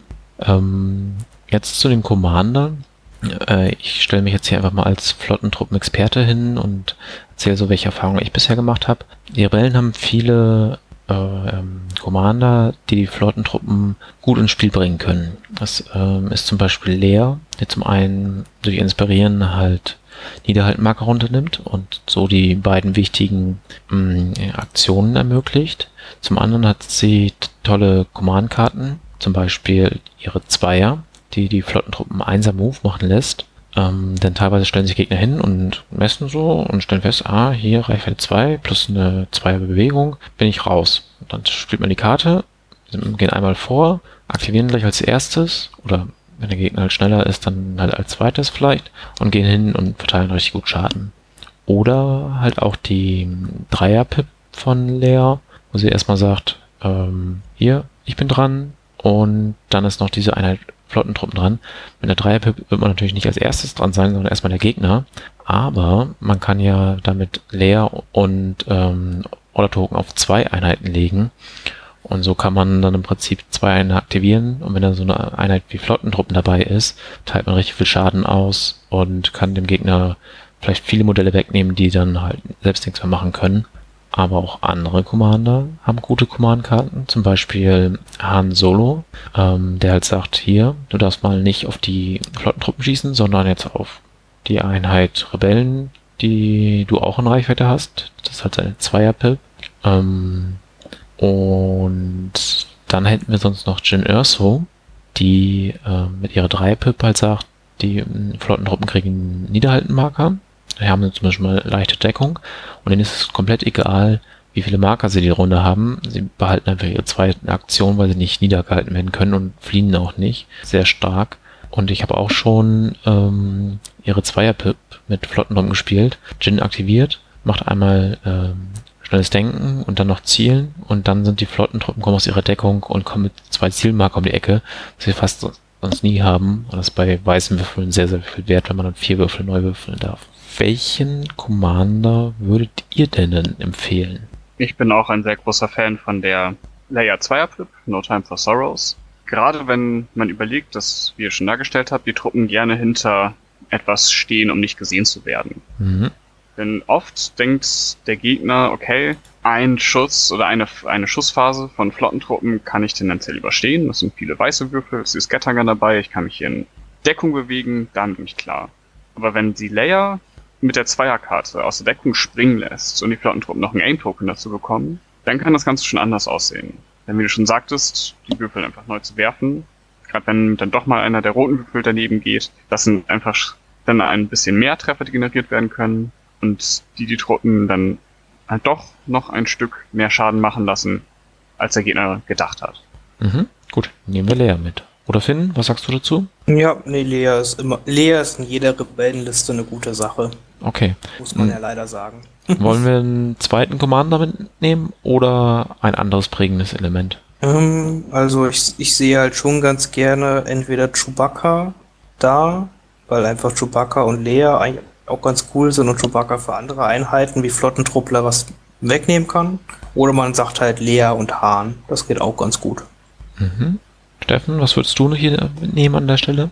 Da wir die Flottentruppen ein bisschen im Fokus lassen wollen, würde ich sagen, wir nehmen Chewbacca, wir nehmen Chewbacca mit. Mhm. Dann, dann haben wir auch die generische Dreierpip, die ich mit Flottentruppen ganz nett finde. Das ist Coordinated Fire. Dadurch, dass dann die Flottentruppen auch noch ein Dodge-Token für andere Einheiten generieren können, die dann von Nimble profitieren, gerade weil Dodge, äh, weil die Flottentruppen zuerst dran sein wollen, ist das ganz nett, dass wir dann den Dreier-Slot sozusagen offen lassen, die generische Karte noch ein paar Punkte sparen. Okay. Da wir durch Shui auf jeden Fall schon mal mh, wieder einen anderen Typ Einheit dabei haben und am Ende wahrscheinlich noch mehr kommen wird, würde ich dann Lea die Improvised Orders mitgeben. Und ja. Chewbacca mag ich immer mit äh, Emergency Systems ob er nachher noch eine Veteranenfähigkeit bekommt, würde ich dann von den Punkten einfach abhängig machen. Mhm. Wenn man die Flottentruppler spielt und generell finde ich hier strikte Befehle auch sehr, sehr gut. Mhm. mhm. Okay. Da ja. kann man halt auch, weil die Flottentruppen sind eine Einheit, die haben halt dann auch öfters mal einen offenen Befehlsmarker. Und dann kann man den einen Niederhaltenmarker, den man halt haben könnte, dann auch noch weg äh, automatisch entfernen. Muss nicht würfeln. Man, genau, und, und kann die halt anbringen, dann die Flottentruppeneinheit, obwohl sie niedergehalten ist. Okay. Ähm, wir haben eine Einheit Flottentruppen, also bedeutet das, wir brauchen noch ein paar Rebellentruppen. Ähm, einfach erstmal zwei Rebellentrupps mit Z6 und dann schauen wir weiter. Oder was anderes. Ah, man kann wahrscheinlich schon drei reinklicken. Als Okay. solide Grundlage hat man vier Kerneinheiten und darum kann man dann bauen. Gut. Dann haben wir jetzt 476 Punkte weg. Ähm, ich würde sagen, wir nehmen noch ein paar Elite-Einheiten mit, oder? Die Elite-Einheiten gehen auf jeden Fall immer und die funktionieren ja alle gut mit Chewbacca zusammen. Oder wollen wir einen Speeder mitnehmen? Ich weiß nicht. Oh, ein Speeder ist cool, aber Mhm. da würde ich. Ah, da hätten wir Hahn mitnehmen müssen. mit Hahn Ja. finde ich den Speeder besser. Okay, dann lassen wir den Speeder zu Hause diesmal. Aber ich würde Ja. trotzdem gerne einmal wissen, warum du findest, dass der Speeder mit Hahn gut funktioniert. Ähm, weil Hahn in einer Runde Feuer von dem Speeder ablenken kann durch die, die Ablenkung. Und Hahn garantiert mir auch, dass ich ähm, die in der wichtigen, in der wichtigen Runde, die, also man, man, man spielt den Speeder ja, wenn man ihn als Beschussplattform spielt, immer mit Verbindung zum Hauptquartier. Und ähm, so will man ihn in einer Runde halt spät aktivieren, mal Schaden zu machen und in der darauffolgenden Runde möchte man ihn früh aktivieren. Am besten als erstes, um nochmal Schaden zu machen und danach wegzukommen oder dass die Einheit, die ich, auf die ich geschossen habe, gerade tot ist oder was ähnliches. Und das garantiert mir Hahn halt mit seiner Nuller-Pip. Ja? Und dann halt ganz den cool. HQ ablenkt und dann schießt man dann fast zweimal hintereinander im Endeffekt auf das Ziel und hat ihn so vielleicht auch ionisiert. Genau, deshalb habe ich jetzt schon öfters gesehen, dass einfach der Lenspeeder mit dem Trick einen gegnerischen Panzer halt quasi äh, aus dem Spiel genommen hat, ihm einmal viel Schaden gedrückt hat und ihn ionisiert hat für eine Runde. Äh, ja, und dann stand da der Panzer für die Runde, währenddessen die restlichen Rebellen rumlaufen konnten, ihm in die Seite laufen konnten und die letzten Leben nehmen konnten. Ja. Und dazu ist Hahn auch recht gerne im Landspeeder drin, sich eine Runde nach vorne transportieren, macht dann ein bisschen mit seiner Ganzling-Action auch äh, auf der kurzen Reichweite noch ganz gut Schaden. Ja, das klingt auf jeden Fall nach einem ziemlich soliden Plan für einen Speeder. Hätte ich noch gar nicht Ja. drüber nachgedacht. Der Speeder ist sehr, sehr stark. Er ist sehr, sehr unterschätzt, weil er schnell teuer wird, aber ich bin ultra angetan von ihm. Aber das ist ein anderes Thema. genau. Wir sind jetzt gerade bei den Elite-Auswahlen. Welche Einheit würdet ihr da mitnehmen? Also wenn man Chewbacca spielt, dann bietet sich ja halt immer eine starke Elite-Einheit dazu halt an. Mhm. weil Chewbacca immer die Wunden halt von den doch recht fragilen Elite-Einheiten der Rebellen halt äh, mit Guardian auf sich nehmen kann. Mhm. Da können wir uns quasi entscheiden, ob wir noch Einheit Wookiees oder eine Einheit Ko äh, Rebellenkommandos haben wollen. Pathfinder würde ich jetzt nicht unbedingt nehmen, die sind zwar auch gut, äh, die haben nur irgendwie die Eigenschaft, nicht so gerne in der Nähe von Chewbacca zu, sich aufzustellen. Okay. Würde ich fast die Kommandos nehmen. Ähm, wir haben mit Chewbacca schon ein Nahkampfelement, wenn man so möchte. Und die Flottentruppen können ein bisschen kontern. Dann können die Rebellenkommandos mal ein bisschen Schaden austeilen mit dem Scharfschützengewehr und ähm, halt ihrem Scharfschütze 1. Ja, Ja. auf jeden Fall solide. Bin ich auch ein großer Fan von. Man sieht meiner Meinung nach viel zu wenig große äh, Rebellenkommandos. Meistens Mhm. sieht man ja nur die Strike Teams mit dem Snipergewehr. Aber wenn wir jetzt schon mal eine Liste bauen, die wir günstig halten, was Commander angeht, und Chewbacca dabei haben, dann können wir auch mal so eine große Einheit einpacken. Ja. Und weitere Ausrüstung würde ich äh, für später aufbauen, wenn wir wissen, wie viele Punkte wir da etwa noch über haben. Ähm, danach noch, noch eine große Einheit oder lieber zwei kleine Sniper-Teams? Hm, Also, ich weiß ja, du bist halt ein Freund davon, zwei große Kommandoeinheiten zu spielen. Mhm. Ich finde es halt in der Regel schwierig. Ja. Und also, und man möchte, man muss halt den, die, den Range 3 Beschuss auch immer anbringen können und halt auch dann anbringen wollen, weil man die ja auch offen stehen lassen möchte, die Kommandos. Ja. Und oft tendiert es ja dazu, dass äh, eine Großeinheit Kommandos dann doch nur die Aufgabe eines Strike-Teams übernehmen kann, Mhm. weil einfach gerade nichts in Range ist oder ähnliches und dann schießt sie auch nur mit ihrem Snipergewehr. Deswegen lohnt es sich oft nicht, zwei große Kommandoeinheiten zu spielen. Dann nehmen wir doch einfach nochmal zwei kleine dazu. das ist gut. Mm, Wir haben jetzt drei Scharfschützengewehre. Was haltet ihr davon, alle drei mit Hunter auszurüsten? Habe ich tatsächlich gegen gespielt einmal. Mhm. Das war die Han-Layer-Liste, die ich dieses Turnier im zweiten Match hatte. Ich war doch überrascht. Ich habe es erst nicht wirklich ernst genommen, aber dadurch, dass viele aggressive Charaktermodelle gespielt werden, jetzt in meinem Fall war es Luke, es ist auch schon wahnsinnig gefährlich. Auch Chewbacca, wenn er mal eine Wunde von Luke runternimmt, ist auf einmal verletzt. Und wenn dann die Sniper-Teams drauf schießen, können die vorher laufen, sich den Aim-Token nehmen, während sie schießen und dann ziemlich sicher ein, vielleicht sogar manchmal zwei Schaden machen. Aber das sind, finde ich, Spielereien, die kann man sich fürs Ende aufbewahren. Auf jeden Fall im Hinterkopf behalten, aber erstmal die Liste zu Ende bauen, würde ich sagen. Okay. Gut, dann haben wir jetzt noch ja, fast 150 Punkte über. Elite ist voll. Ähm, Im Kernbereich hätten wir noch zwei Slots oder halt bei den eher schwereren Einheiten. Was empfehlt ihr? Wie viele Punkte hast du gesagt, haben wir noch offen? 148. Mhm. Ich, ich bin gerade am Klicken. Mhm. Was sagt denn unser Order Pool? Wenn ich jetzt richtig mitgezählt habe, sind wir jetzt bei zwei durch die Commander, drei durch die ähm, Specialists und dann haben wir noch vier durch die Kerneinheiten. Exakt. Das heißt, wir sind jetzt bei neun. Ja. Ist das richtig? So, ich habe hier jetzt noch was geklickt, wie ich es mir vorstellen könnte. Man kann halt noch ganz gut eine Rebelleneinheit reinnehmen. Mhm. Äh, und mit Z6 natürlich. Und hat dann noch 70 Punkte übrig für eine Laserkanone, auf jeden Fall. Hm, Ich will keine Laserkanonen spielen. Sie hat mich die letzten Okay. Spiele immer nur enttäuscht.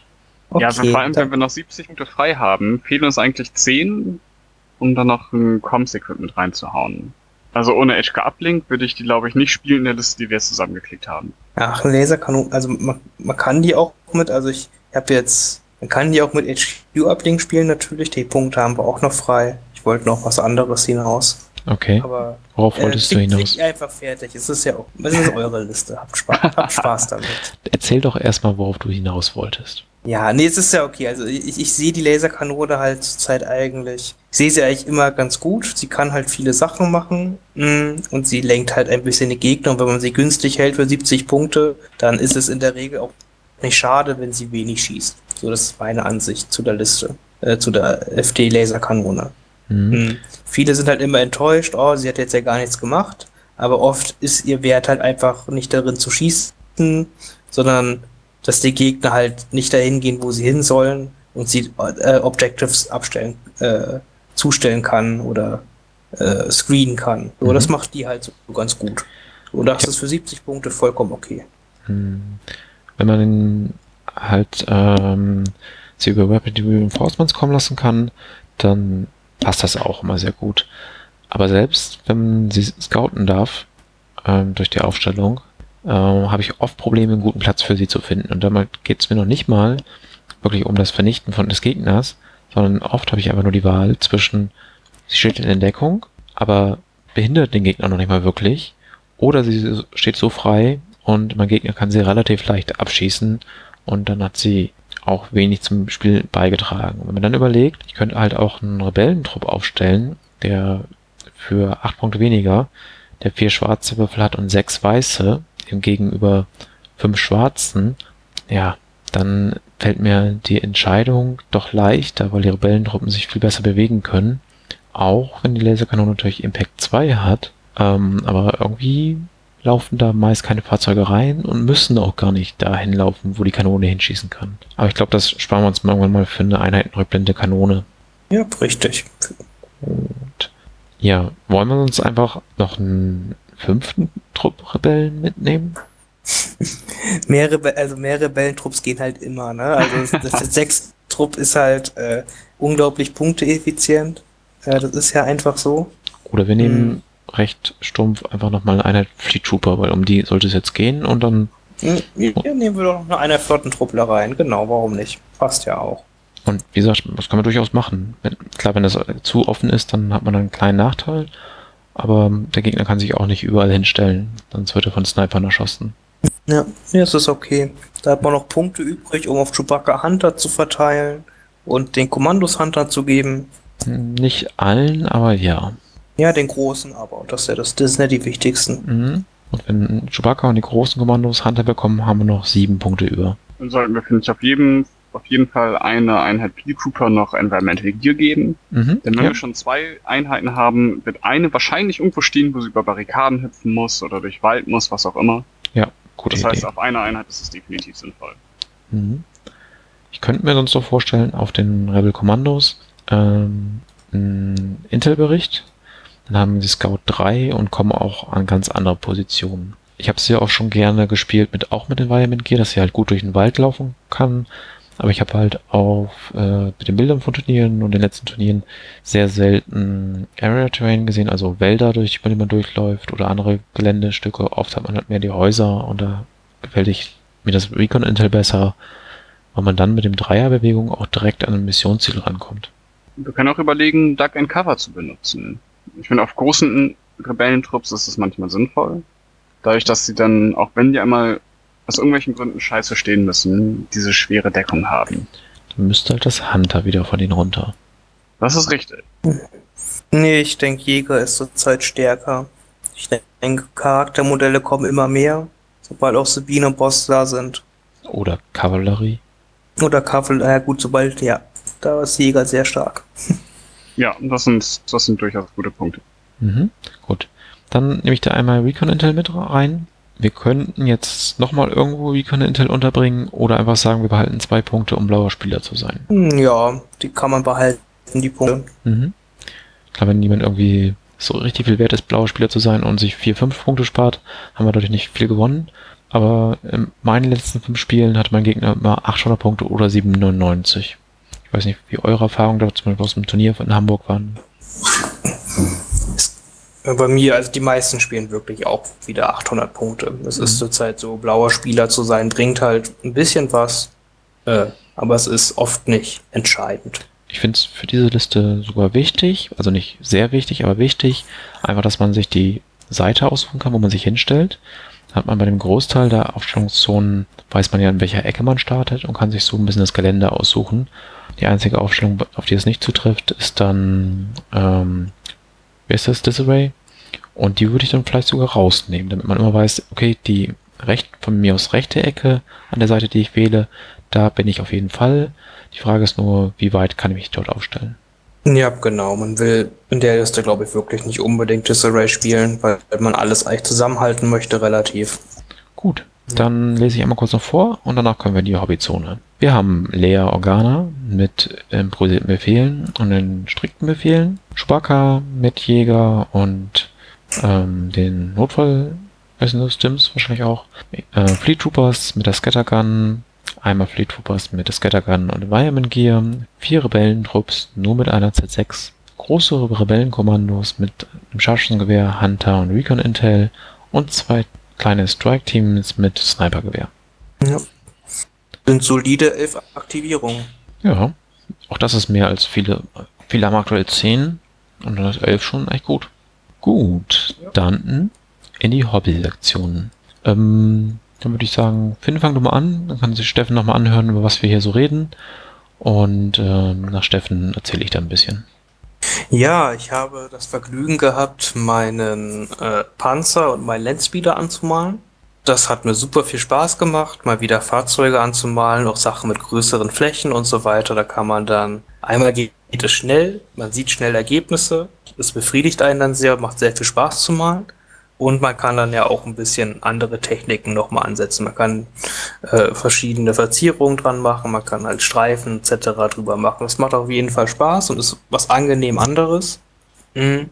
Und ja, das war dann so die Hobbyzone äh, für meinen Malteil. Und was Spiele angeht, habe ich jetzt in habe ich eins ein oder andere Simulatorspiel gemacht und sonst hier gerade nicht so viel gespielt.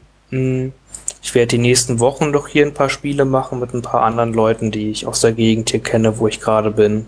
Und werde davon wohl auch Berichte und ein paar Fotos machen. Die werdet ihr dann bei uns bei Facebook auf jeden Fall finden. Das äh, kommt dann aber noch. Und ja, sonst gibt es eigentlich bei mir aus dem Hobbybereich nicht viel Neues. Okay.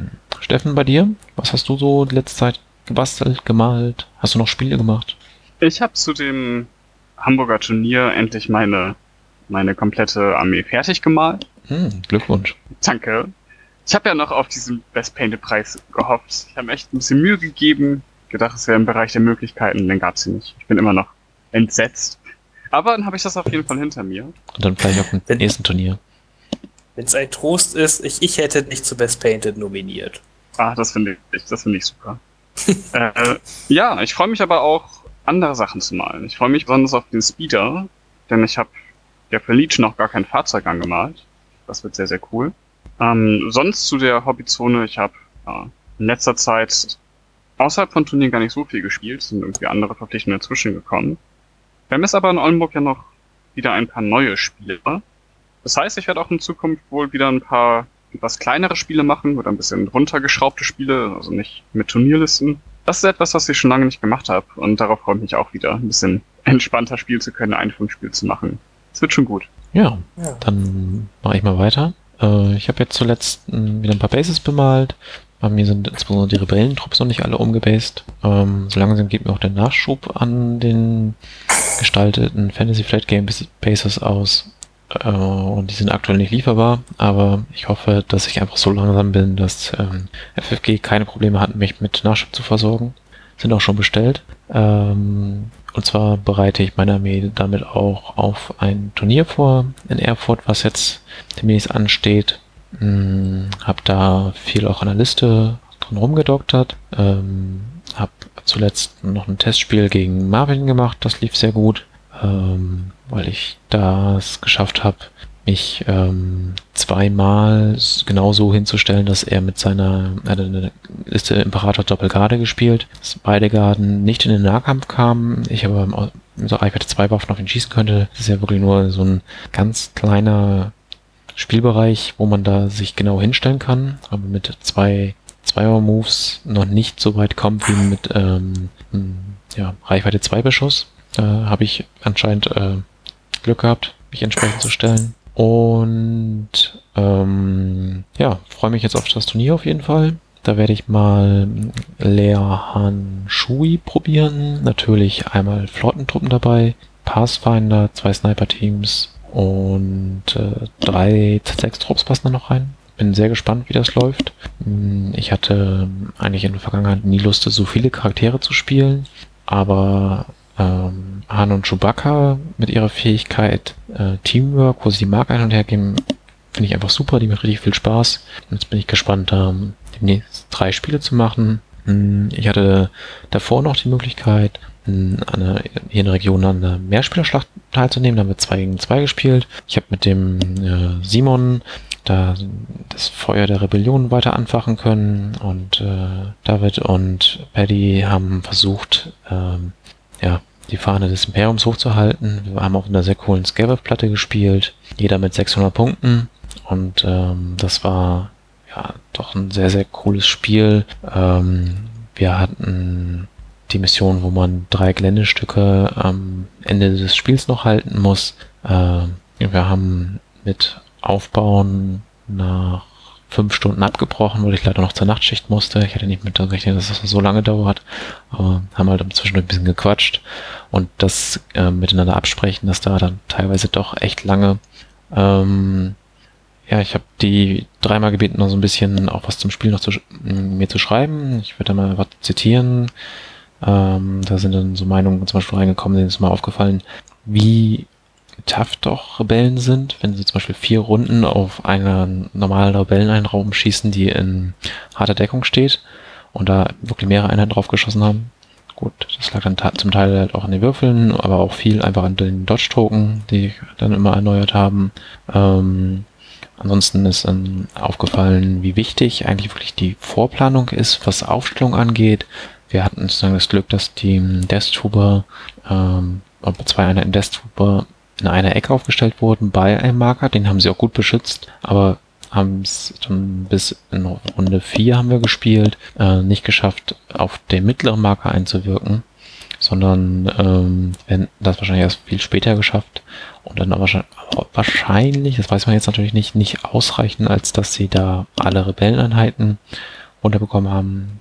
Ich hatte nämlich die Pathfinder recht früh in die Mitte des, also bei der User Aufstellung schon ähm, in die Mitte des Tisches gestellt und ähm, Dann wurden da sehr viele Sturmtruppen gegenübergestellt die, und Schneetruppen, die die Pathfinder angehen sollten. Und ähm, Poe hat es dann, äh, Poe hat es dann gerade so geschafft zu überleben und sich zu retten und hat dann das Spiel auch überlebt. Aber und die Sturmtruppen waren dann so ein bisschen im Kreuzfeuer der Rebellen. Das war doch echt cool, dass sie so ein bisschen in die Falle getappt sind.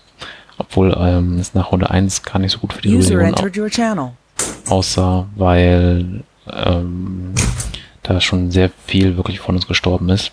Mm, ja, ansonsten so eine Zweispielerschlacht echt cool, hat viel Spaß gemacht und da freue ich mich schon definitiv auf die nächste Schlacht. Und am Basteln habe ich hier auch schon was liegen, liegt so ein Landspeeder vor mir, habe ich leider so gerade gar keine Zeit für. Mal gucken, ob ich da demnächst Zeit für finde. Mm, aber erstmal steht natürlich der Podcast im Vordergrund, bisschen schneiden.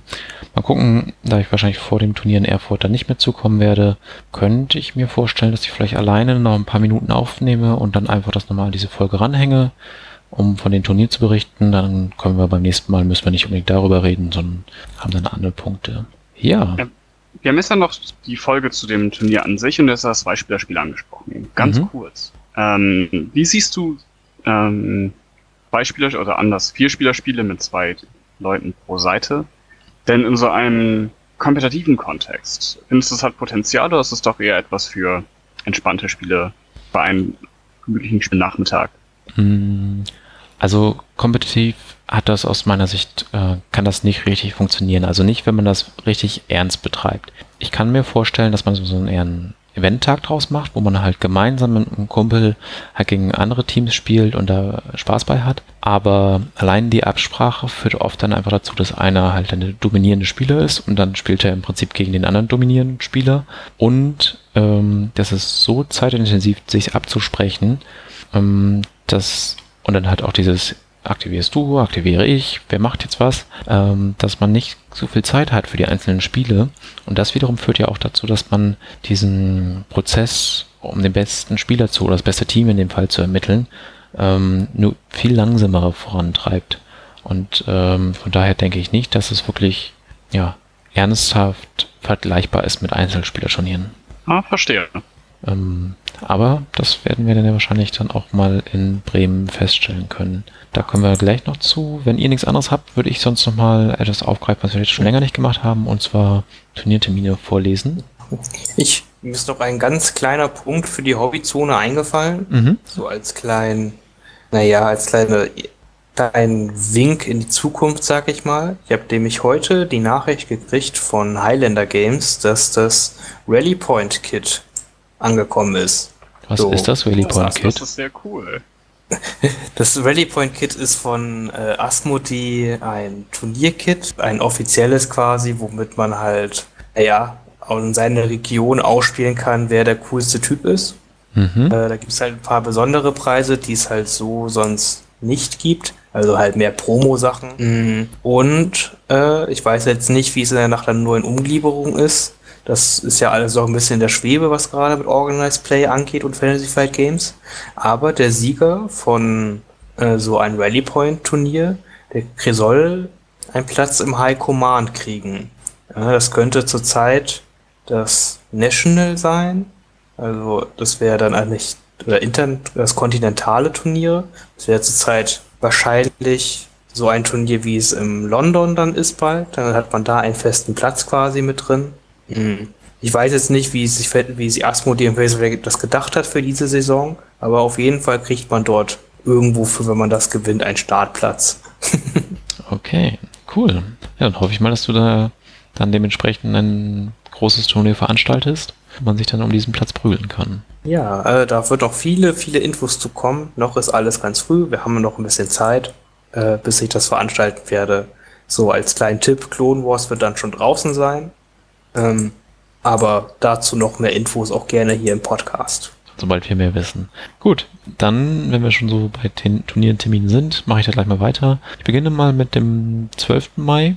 Da ist ein Turnier in München-Gladbach, Star Wars Legion, Schlacht im Westen. Ähm, mit zwölf Plätzen, schon ziemlich voll. Geht dann weiter am 25.05. in Nürnberg. Ein Achtmann-Turnier, Star Wars Legion Monatsturnier Mai. Ähm, am selben Tag, 25.05. in Karlsruhe, Star Wars Legion, die Rückkehr der Legion, ein 10-Mann-Turnier und dann gehen wir weiter in den Juni. 1.6. Star Wars Legion im Norden in Bremen hm, mit 24 Startplätzen. Finn, das ist wieder deins. Erzähl mal. Ja, genau. äh, Das ist das vierte Turnier der Reihe und diesmal, wie wir schon angesprochen haben, möchten wir ein Teamturnier draus machen, also ein 2 gegen 2, also vier Leute an einer Platte. Mm, Ja, also wir hatten jetzt auch schon ein paar Testspiele gehabt zu diesem 2 gegen 2. Es ist auf jeden Fall wesentlich zeitintensiver, als ich es mir vorgestellt hätte. äh, aber ich denke, ich werde es auf jeden Fall trotzdem durchziehen, um auch die Erfahrungen von den Leuten sammeln zu können, ob man da, ob die darauf Bock haben. Das ist ja echt das Wichtigste. Ich mache die Turniere ja nicht für mich, sondern einfach, ich möchte, dass die Leute darauf Bock haben. Deswegen biete ich das halt gerne an. Und dann mal gucken, ob sich das durchsetzt oder halt nicht. Mhm. Ähm, wie viele Punkte und Spiele werden gemacht? Weißt du das schon? Oder ist das noch Es- eine Testphase? Das, äh, ich habe eine Umfrage dafür gemacht, mh, Mhm. wie es jetzt ähm, jetziger Stand das wahrscheinlichste ist. Äh, ich finde 600 Punkte pro Seite schon ganz cool. Da hat jeder seine eigene kleine Armee. Deswegen möchte ich eigentlich dabei bleiben. Das Wahrscheinlichste ist aber einfach, dass ich auf zwei Spiele runterstreiche. So hat man für jedes Spiel genug Zeit, um es zu Ende zu kriegen. Und äh, man kommt auch noch zeitig nach Hause. Ja, macht man eine Runde vormittags, eine nachmittags, hat einfach zwei coole Spiele gemeinsam mit einem Kumpel. Das klingt doch super. Ja, doch, doch, genau. Jo, dann geht es etwas später weiter, am 23.06. in Aachen. Schlacht um die Kaiserstadt 3 ähm, mit 18 Startplätzen, also auch recht groß. Und ähm, dann zwei Wochen später in Berlin Coruscant Casual Drop 2 mit 40 Startplätzen. Da gibt es auch schon 31 Interessenten, also das wird echt mal eine große Nummer. Finde ich richtig cool. Wir sind ja auch schon angemeldet. Ähm, Finn, Marvin haben schon bezahlt. Äh, ich muss mich ja demnächst auch mal drum kümmern. Steffen, bist du auch dabei? Weißt du das schon? Ja, ich hatte auch vor, dahin zu fahren, habe noch nicht überwiesen, aber das wird jetzt auch die Tage gemacht. Ja, cool. Dann sehen wir uns da ja auch wieder. Und ähm, dann sind zwar noch zwei Turniere drin, aber ich denke mal, da können wir noch später drüber reden. August ist ja noch ein bisschen hin.